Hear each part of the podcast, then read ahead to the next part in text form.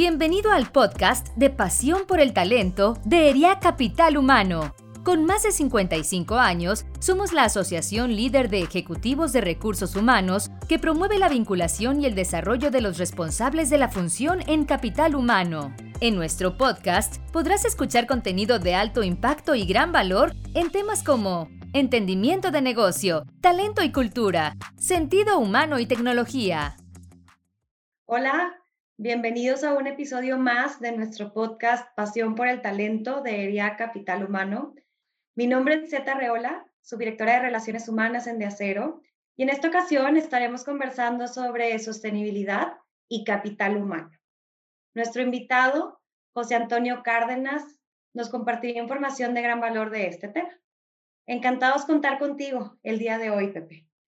José Antonio Cárdenas es director de consultoría, investigación y aprendizaje permanente de la UDEM y socio director de autodirección y aprendizaje, consejero de ERIAC Capital Humano y cofundador de la iniciativa internacional Salvemos al Planeta.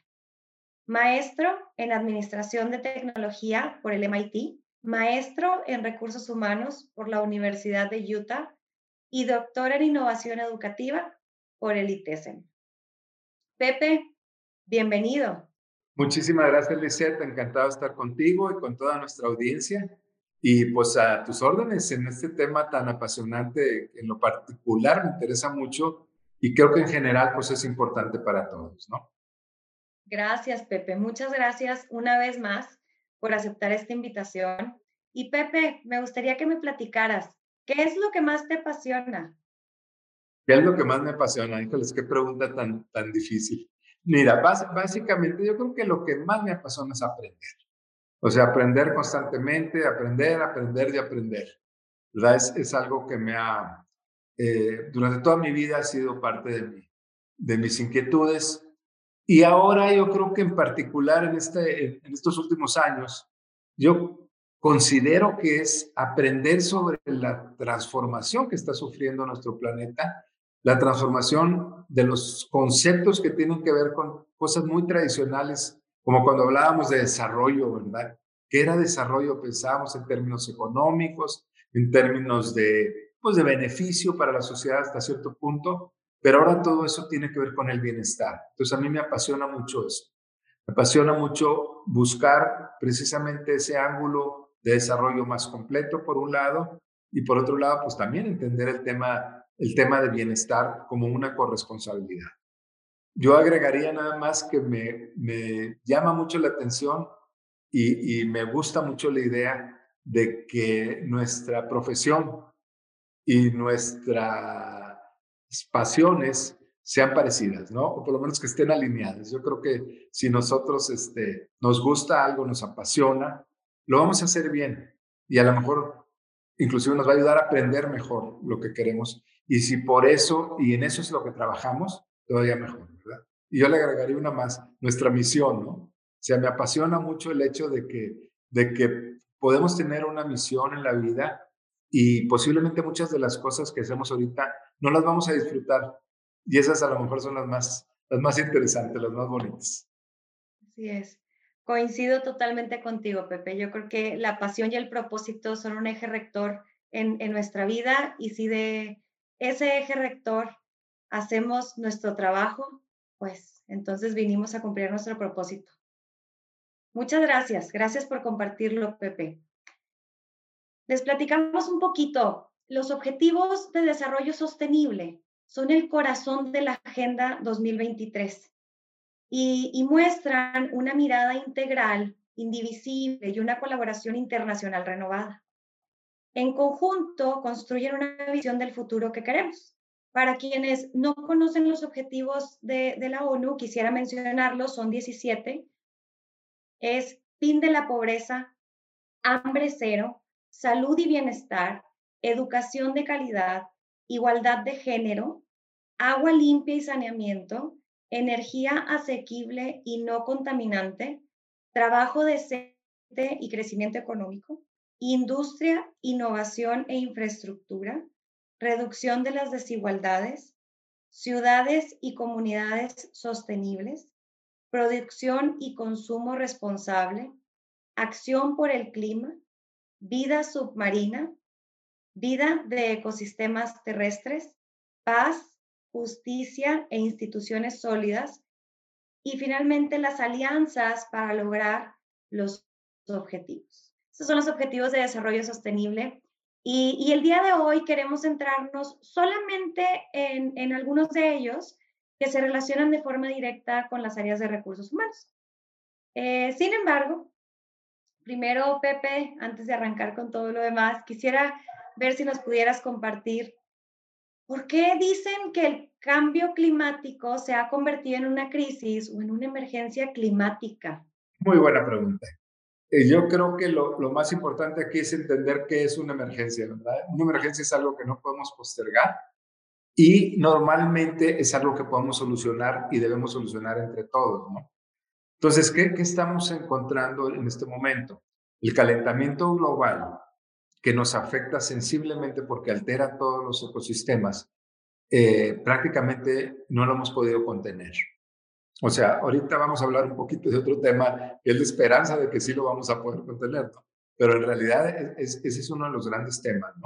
Eh, los científicos nos han venido diciendo, nos han asegurado, nos han comprobado que cada vez más este calentamiento pues va a traer y está trayendo problemas muy fuertes, que ahorita ya los estamos viviendo. Entonces, en esa emergencia ya se manifiesta, se manifiesta en la pandemia, se manifiesta en, las grandes sequías, en las inundaciones, en contraste, y por supuesto en todo lo que tiene que ver con la contaminación, ahorita la calidad del aire en zonas como aquí en Monterrey, la zona metropolitana de Monterrey, es, es sumamente alterado y tiene que ver con esto, ¿verdad? Y el tema es de que lo que han comprobado los científicos es que muchos de estos temas, muchos de estos aspectos de, que, que, nos han convertido eh, nuestro hábitat en, una situación emergente, pues son provocados por la gente, son provocados por las personas. Entonces, este quiere decir que de alguna manera pues nosotros podemos hacer algo, ¿verdad? Este, en mayor o menor medida, este, gracias a Dios también, la humanidad está despertando. En algunos lugares más que en otros, pero de alguna manera ya estamos entendiendo más el, impacto, sus consecuencias y lo que podemos hacer, ¿verdad?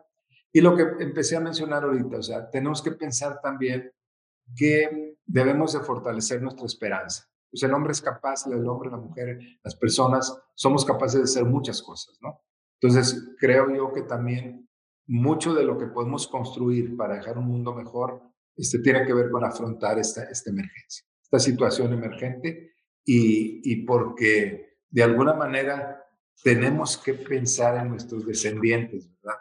Hay por ahí una, una frase que me gusta mucho, que originalmente se la atribuían por ahí a algún jefe indio en los Estados Unidos, pero que es, parte de la sabiduría colectiva. Eh, dice lo siguiente, debes tratar bien a la tierra, porque no la heredamos de nuestros padres, la tomamos prestada de nuestros hijos. Entonces, pues tenemos que dejarla bien, ¿verdad? Por lo menos mejor de como la encontramos. Es correcto. Y ese trabajo de concientización, pues, pues es, es complicado, pero creo que se ha hecho un muy buen trabajo. Muchas gracias, Pepe. Yo creo que este mundo tan cambiante que estamos viviendo y que evoluciona tan deprisa, porque vamos deprisa en todos los sentidos, personal, profesionalmente, eh, la sostenibilidad tiene cada vez más relevancia y, está cada vez más presente en nuestras vidas y en medida que lo hagamos parte de nuestra vida diaria, es en medida que vamos a empezar a generar cambios. Ahora, yo creo que no se puede hoy en día hablar de la gestión de recursos humanos sin que vaya unido al tema de la sostenibilidad entendiendo que como una prioridad absoluta, el compromiso y la responsabilidad de las empresas debe de tener un foco en este tema, ¿no? Ahora, en este sentido, ¿qué nos podrías compartir con referencia a esto que te comento? Y, y cómo vinculamos la sostenibilidad con las áreas de recursos humanos de las empresas. Bueno, vamos a simplificar un poquito el diálogo porque son 17 objetivos de desarrollo sostenible, ¿no? Entonces, hay una forma de agruparlos que se, lo ha venido manejando la ONU, se que, eh, los han convertido en cinco pilares, ¿verdad? Estos cinco pilares este, eh, también desde el punto de vista de aprendernos, ¿no? Tiene que ver con la persona, el planeta, la prosperidad, la paz y los pactos o alianzas, ¿verdad? Entonces, los que tú mencionaste ahorita al principio, de alguna manera están agrupados aquí. Entremos por la persona. Pues la persona es, es eh, eh, como sujeto, pues es la razón de ser de, de, la gestión del capital humano, ¿verdad? ¿Por qué? Porque tenemos como responsabilidad profesional buscar equidad, buscar justicia, buscar protección, buscar seguridad y, y todo esto en un ámbito total de bienestar, ¿verdad? Entonces, muchas de las cosas que mencionaste, la salud, la educación, la alimentación, la reducción de desigualdades, tienen que ver con la persona y por definición tienen que ver con la gestión de capital humano. Esa parte como que es la más lógica, ¿no? O sea, la persona, el capital humano y, y esas cinco o siete eh, objetivos que están asociados a, a este tema. El otro es el planeta.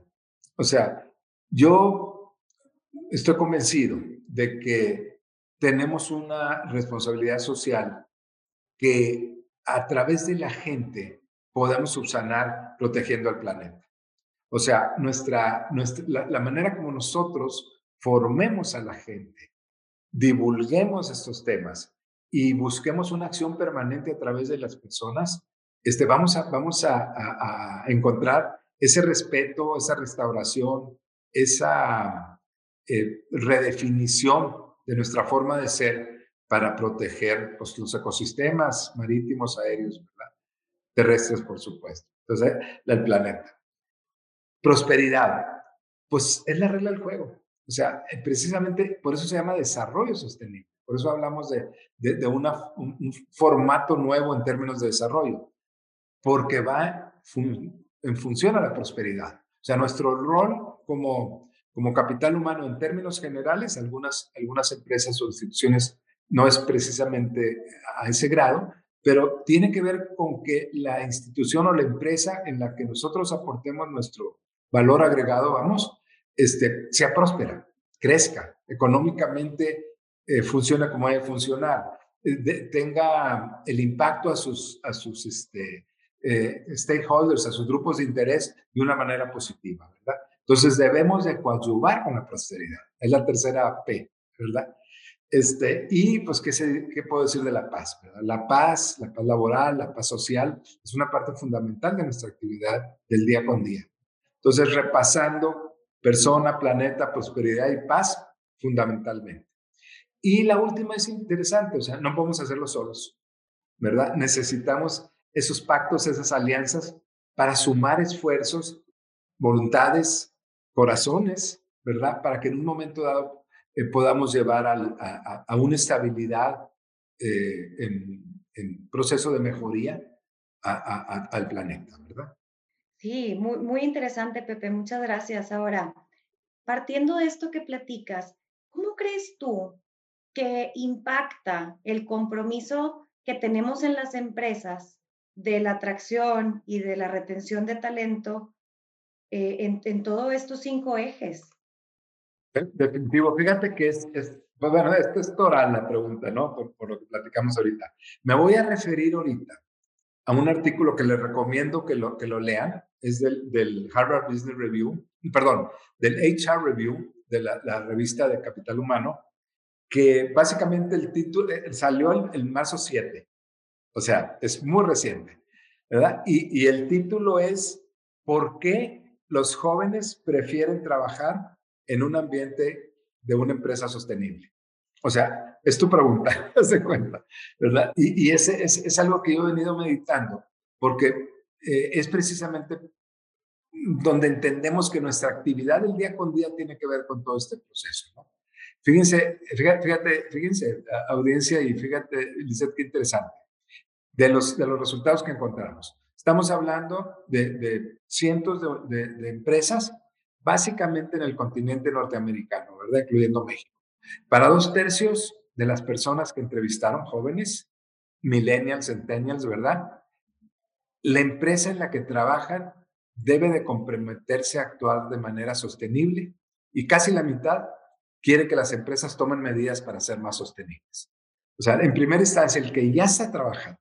Entonces, si queremos retenerlo, tenemos que responder de una manera congruente a todo esto, ¿no? Eh, también estos datos demuestran que este, este, esta actitud hacia la sostenibilidad, actitud y acción, por supuesto, ¿verdad? Puede ayudar a los empleadores a atraer y retener el talento. ¿Por qué? Pues porque e, ese segmento de la población del cual cada vez crece más proporcionalmente, pues eh, está convencido de que así debe ser, ¿no? Eh, más información de este artículo. Sigue siendo un buen salario la atracción. La retención sigue estando asociada al tema del dinero, ¿no? Vamos a hablar así. Pero, eh, y por supuesto, un paquete de beneficios, de, prestaciones, etcétera, ¿verdad? Ahora salen dos temas adicionales. El trabajo híbrido. Y el trabajo híbrido, él, eh, las nuevas generaciones lo interpretan como dos cosas. Me va a evitar a mí tener que transportarme consumiendo energía, a lo mejor respirando aire que no está muy, muy, que está un poquito contaminado mucho, este, pero también que me dé flexibilidad, ¿verdad? Pero sin embargo, Basado en estos datos, este, muchas de las personas piensan que su empresa debería tener un claro propósito social y ético. Y ahí encerramos todo. o sea, vamos a hablar nuevamente, prosperidad. ¿Por qué? Estoy trabajando aquí, quiero que me paguen, quiero, que, quiero, quiero recibir la compensación adecuada de acuerdo a mi talento, a mi aportación, pero también mm, quisiera darme el lujo de trabajar en una empresa que esté accionando lo que tienen que hacer en esa dirección. Ético y social. Y en social cabe totalmente la parte de sostenibilidad, por lo que mencionábamos ahorita de hambre, este, eh, educación, salud, etcétera, ¿verdad? El, el, lo, lo, lo malo o lo bueno Eh, eh, tendríamos que verlo dependiendo de qué tipo de empresa somos y, hasta dónde estamos actuando en esta, en esta línea, ¿no? Más, más de la, alrededor de la mitad de los trabajadores encuestados sienten que lo que hace su empresa marca la diferencia entre lo que ellos quieren o no quieren vivir en materia de sostenibilidad, ¿verdad? Y un tercio dice que de alguna manera su empresa está haciendo algo. Entonces, sí, nuevamente, yo quiero, este, este tema es un, es un tema entre la desesperación y la esperanza, ¿no? Porque, porque está la cosa muy complicada, pero tenemos todavía, estamos haciendo cosas. Y estos jóvenes perciben que sus empresas están haciendo algo en, ese, en esa dirección, ¿verdad?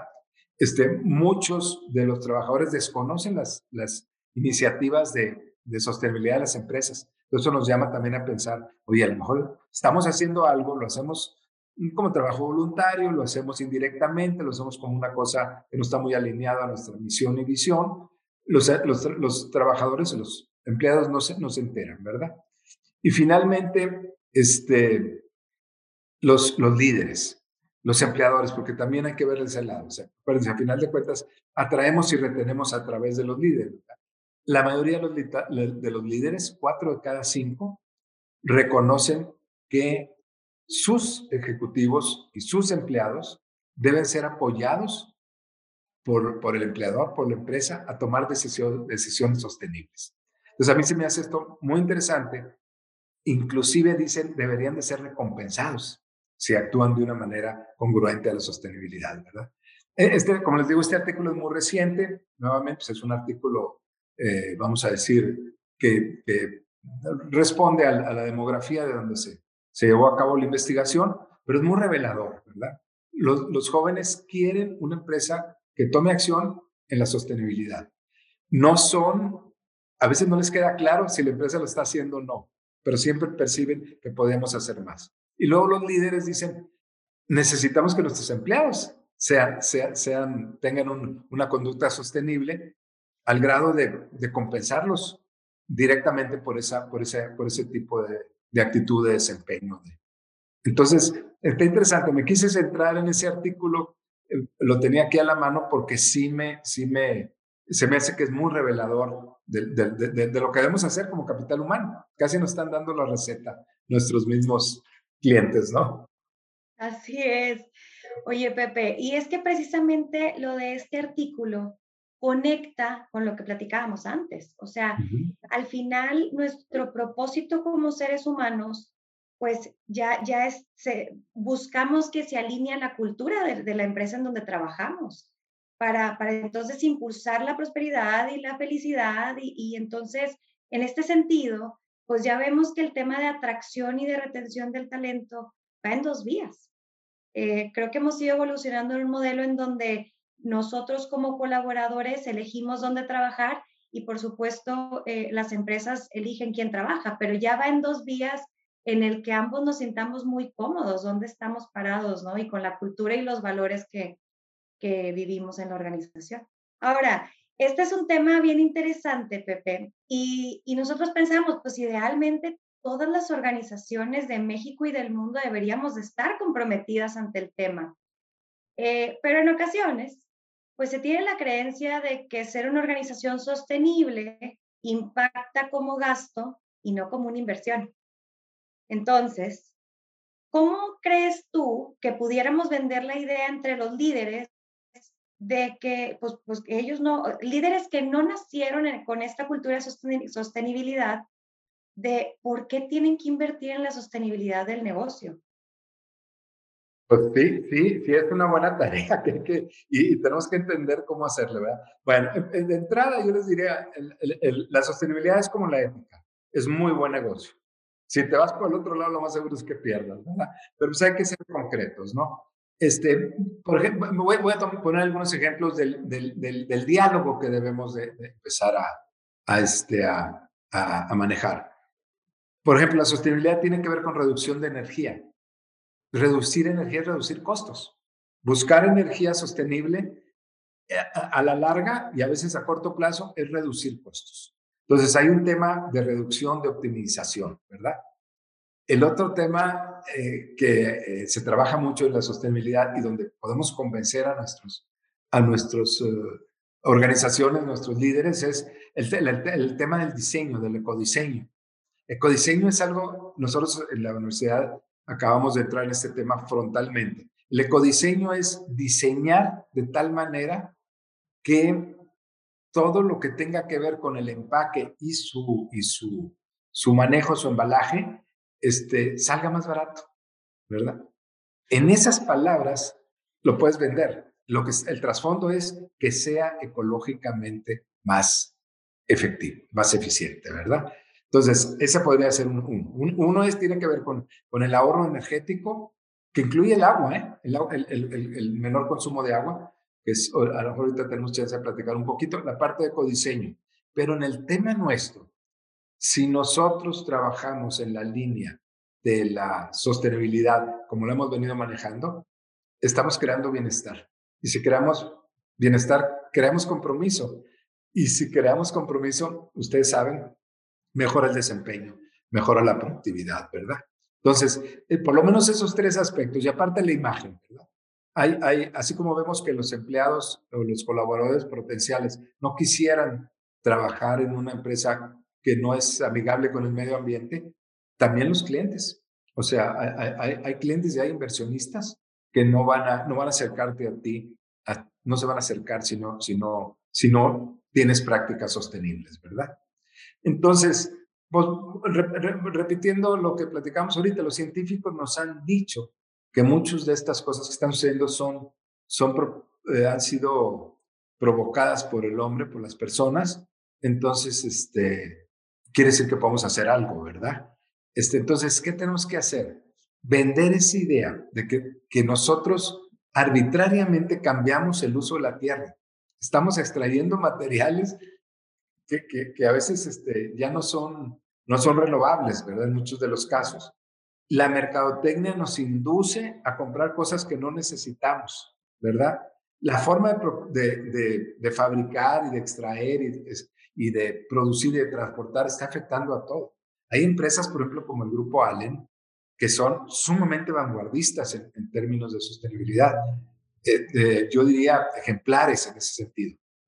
E, ellos necesitan cierto tipo de, de, árboles, por ejemplo, o de plantas, de plantaciones, y lo hacen de una manera ecológica, no destruyendo un bosque, ¿verdad? Sino aprovechando un lugar que está utilizado, eh, vamos a decir, un poquito más en, en términos de afectación hacia, hacia el ambiente, y ahí es donde plantan.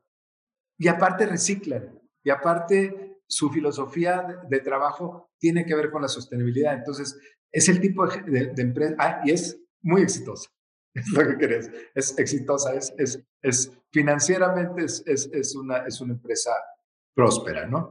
Este, también hablábamos del transporte, eh, por ejemplo, Amazon.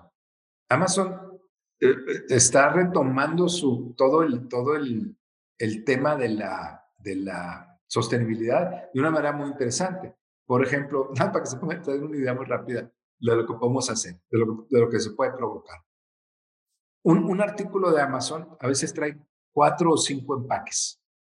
O sea, me voy a ir exagerando. Una, una, una, una página, una pasta de dientes, pues trae un tubito, el tubito trae una caja, la caja viene en, en un paquete de 12 y luego, a lo mejor en un paquete más grande de, de cinco docenas, y luego Amazon lo pone en una caja todavía mayor para que este, tenga las dimensiones que se pueden manejar, ¿verdad? Entonces, que se pueden manejar eficientemente. Entonces, Amazon está empezando a empujar a los, a los clientes, sabes que no te acepto más de tres. Entonces ya redujiste el, el 40% de lo, que, de lo que estás consumiendo. Entonces todo eso te va a optimizar a ti, va a ser mejor negocio y vas a afectar mucho menos al ambiente. Y no se hable, no digo, aparte pues el tema de reciclaje y todo eso, ¿verdad? Yo, yo creo que si pensamos un poquito como empresarios o como líderes en lo que viene siendo la esencia del consumismo, que es lo que provoca muchas estas situaciones de, de sostenibilidad, con eso vendemos la idea. O sea, hay, hay, hay, hay un concepto así como las P de planeta, de planeta de paz y de prosperidad, de las R's, ¿verdad? Que es muy conocido. Supuestamente hay cuatro o cinco, hay gente que dice que hay 100. Pero imagínense un empresario, nada más venderle la idea de que el primer punto desde, desde este ángulo es rechazar. Como yo, voy a rechazar, voy a dejar de comprar lo que necesito, voy a dejar de gastar en algo que no necesariamente me ayuda a mi producción. Entonces, ya la filosofía es de, es de, optimización, ¿verdad? Reducir, por supuesto, rechazo lo que pueda, reduzco lo que, lo que tenga que utilizar y lo uso mejor, reutilizar, reciclar, redimensionar, pensar las cosas, ¿verdad? Nos llevan a optimización. Entonces, el, el, concepto de desarrollo sostenible es un concepto donde está detrás la optimización y una optimización muy sana porque es una optimización que está ayudando a todos, a nosotros como personas y como parte de un hábitat más grande que es nuestro planeta. No sé si me extendí mucho, pero no, es no, encantada, Pepe. Me, me gusta lo que platicas, porque al final hablamos de, pues claro, hay muchas buenas prácticas que desde nuestras empresas se hacen o se pudieran estar haciendo que impactan en la sostenibilidad y aparte impacta en una reducción de, de, costos. Entonces, creo que también está en, eh, tanto en la empresa, pero también en nosotros como consumidores, coincido contigo, eh, pues, pues bueno, ir reduciendo el uso de, algunos productos que no necesitamos, empaques que no necesitamos.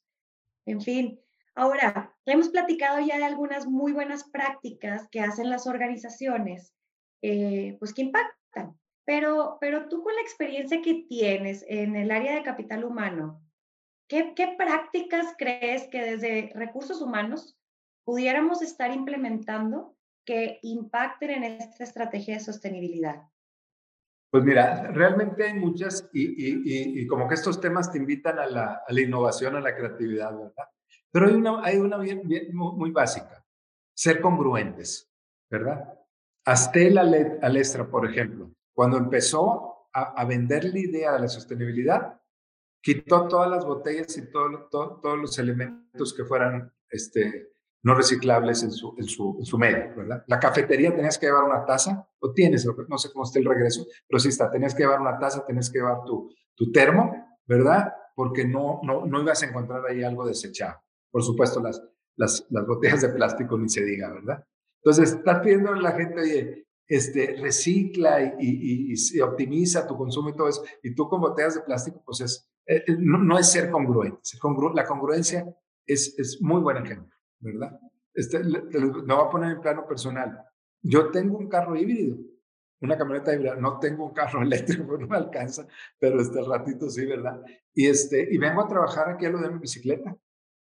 Oye, no se puede, sí se puede, yo lo hago.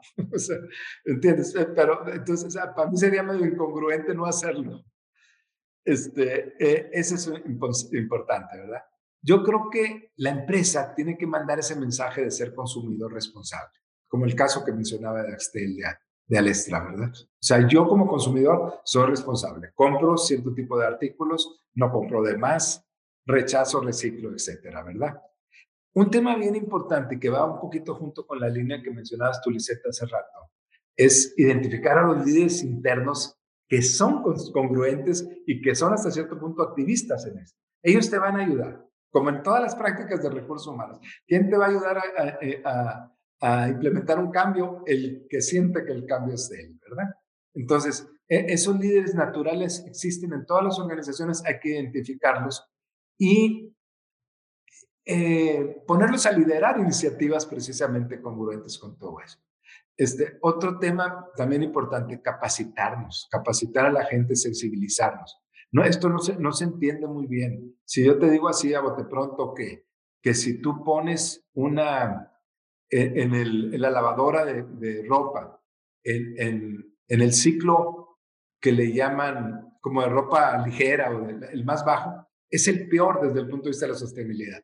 Tú me dices, pero ¿cómo? Este, eh, utiliza menos calor, dura menos tiempo. Pues sí, nada más que eh, utiliza más agua, que genera un desprendimiento de microplásticos que se van al, que evidentemente los vas a respirar o te los vas a tomar, ¿verdad? Entonces, eso necesitas saberlo. Entonces, no, no, no, no se nos ocurre, vamos, ¿verdad?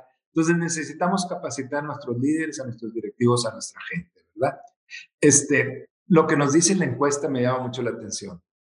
Este, poner, poner incentivos, atar el, sistema de compensaciones a, a, promover iniciativas sostenibles, iniciativas, por ejemplo, por la reducción de energéticos, que es una cosa que nos duele, ¿verdad? Pero pensado, vendido con la filosofía de que estamos ayudando al, al planeta, no necesariamente a, eh, por, no nada más por una reducción de costos. El agua ahorita, reducción del agua, todas esas, esas iniciativas se deberían de premiar. Yo buscaría desplegar campañas informativas eh, permanentes, ¿verdad? Y ahí viene el tema, la microenseñanza. Es tan grande el tema de, sostenibilidad que necesitamos darlos en pequeñas dosis. te voy a platicar un, ejemplo. El, tema este de Salvemos al Planeta, que fundamos una amiga mía de, de, California, perdón, de, sí, de California, cerca de la Bahía de San Francisco, y, y un servidor, nosotros editamos todos los días una tarjeta que dice un pequeño hecho, una realidad investigada y, este, y una acción. Pero una acción, no una acción debe ir al, al, al, tu gobierno que haga tal cosa o párate enfrente de una fábrica para que deje de producir o deje de contaminar, sino una cosa que pueda hacer yo. Entonces, esos mensajes, llevamos, no sé, ahorita como 600 mensajes editados diariamente, son pequeñas dosis. No, no, no, nos va, no, no, no, tenemos, no, debemos saturarnos. Es demasiado complejo, hay que hacerlo poco a poco, ¿verdad? Eh, por cierto, esas tarjetas están traducidas ahorita en 13 idiomas. Inclusive hace un par de semanas arrancamos el, el ucraniano. Personas han levantado la mano y dicen, yo quiero traducir lo que estás haciendo. Entonces hay 3.000 tarjetas en todos los idiomas por ahí, ¿verdad? Desde hace dos años, dos años y medio. Entonces, eh, eh, mi invitación es, desplieguen una campaña dosificada y utilicen nuestras tarjetas, son gratis si las quieren, las, pueden encontrar en, por ahí en, eh, se llama Salvemos el Planeta. Y pues atraer talento y, retener talento que te pueda ayudar a rediseñar tus productos y tus procesos en esa orientación, ¿verdad? A lo mejor son muchas cosas, pero son, son, temas que nos atañen a la atracción, a la retención, a la capacitación, este, inclusive las compensaciones, que son nuestras tareas, ¿no? Como capital humano. Totalmente, Pepe. Y, la realidad es que esto es de gran importancia, todo lo que nos compartes. Y, de esto que nos compartes, yo me llevo varios temas que para seguirlo reflexionando y ponerlos sobre la mesa. Congruencia, ser consumidores responsables, poner nuestro granito de arena, ser conscientes en las pequeñas acciones del día a día, no esperarnos a que una gran organización haga estos cambios, sino que nosotros mismos los provoquemos, porque al final es cierto, este mundo es prestado para nosotros y hay que dejarlo a las siguientes generaciones. Este, Pepe, pues agradecemos muchísimo tus recomendaciones y el tiempo que nos has dado en esta plática. Y la última pregunta que me gustaría hacerte es, ¿qué has leído en los últimos meses que nos pudieras recomendar a mí y a la audiencia? Fíjate, hay, hay varias cosas. Eh, yo, eh, hay, como te imaginar, hay mil cosas. ¿verdad? Yo, afortunado, desafortunadamente, como publicamos estas tarjetas, tengo que estar leyendo muchas revistas, muchas cosas, ¿verdad? Hay, hay, hay, si nos concentráramos nosotros en las, en las publicaciones de la ONU, yo creo que de, de las Naciones Unidas, yo creo que aprenderíamos mucho está dosificado en diferentes eh, idiomas, incluyendo el español. Vale la pena tocar, tocar ese tema, eh, tocar estos distintos temas como lo está viendo la ONU, que son los que pues, originalmente provocaron esta edición de los objetivos sostenibles. Y en particular, una cosa muy interesante, busquen, y como lo hago yo, los días internacionales. Hace unos días fue el Día Internacional del Agua. Entonces empieza a haber iniciativas, hay lecturas, hay videos, hay muchas cosas acerca del tema. Entonces te ayudan a dosificar, que creo que esa es mi, esa es mi, mi receta, ¿no? Un poquito para, para no saturarte de más. Entonces los días internacionales prácticamente se celebran internacionalmente dos o tres días de la semana, dos o tres días. Eso vale la pena. Y lean nuestras tarjetas. Y el que quiera suscribirse es muy sencillo, el, es salvemos.al.planeta333 Gmail, mandan un correo y, este, y los suscribimos a algunos de los grupos de, de especializados o generales de, de estos temas, ¿verdad? Porque, no, porque están dosificados, ¿verdad? Entonces, creo que eso nos puede ayudar a, a una situación, un problema, un tema tan complejo, eh, poderlo asimilar poco a poco y pues yo creo que más intensamente. Buenísimo, Pepe. Ahorita mismo te voy a mandar el correo para inscribirme y poco a poco ir con dosis pequeñas aprendiendo de temas diferentes. Pepe, muchas gracias. Gracias por habernos compartido tus aprendizajes, tus recomendaciones. Muchas gracias también a toda nuestra audiencia por escucharnos. Los esperamos en el siguiente episodio de Pasión por el Talento. Hasta la próxima. Muchísimas gracias, Lisette. Hasta luego. Gracias. Gracias por habernos escuchado. Te invitamos a seguir nuestro podcast en Spotify, Apple Podcast y Google Podcast. También puedes seguirnos en nuestras redes sociales. Encuéntranos como ERIAC Capital Humano. Te esperamos en el siguiente episodio de Pasión por el Talento.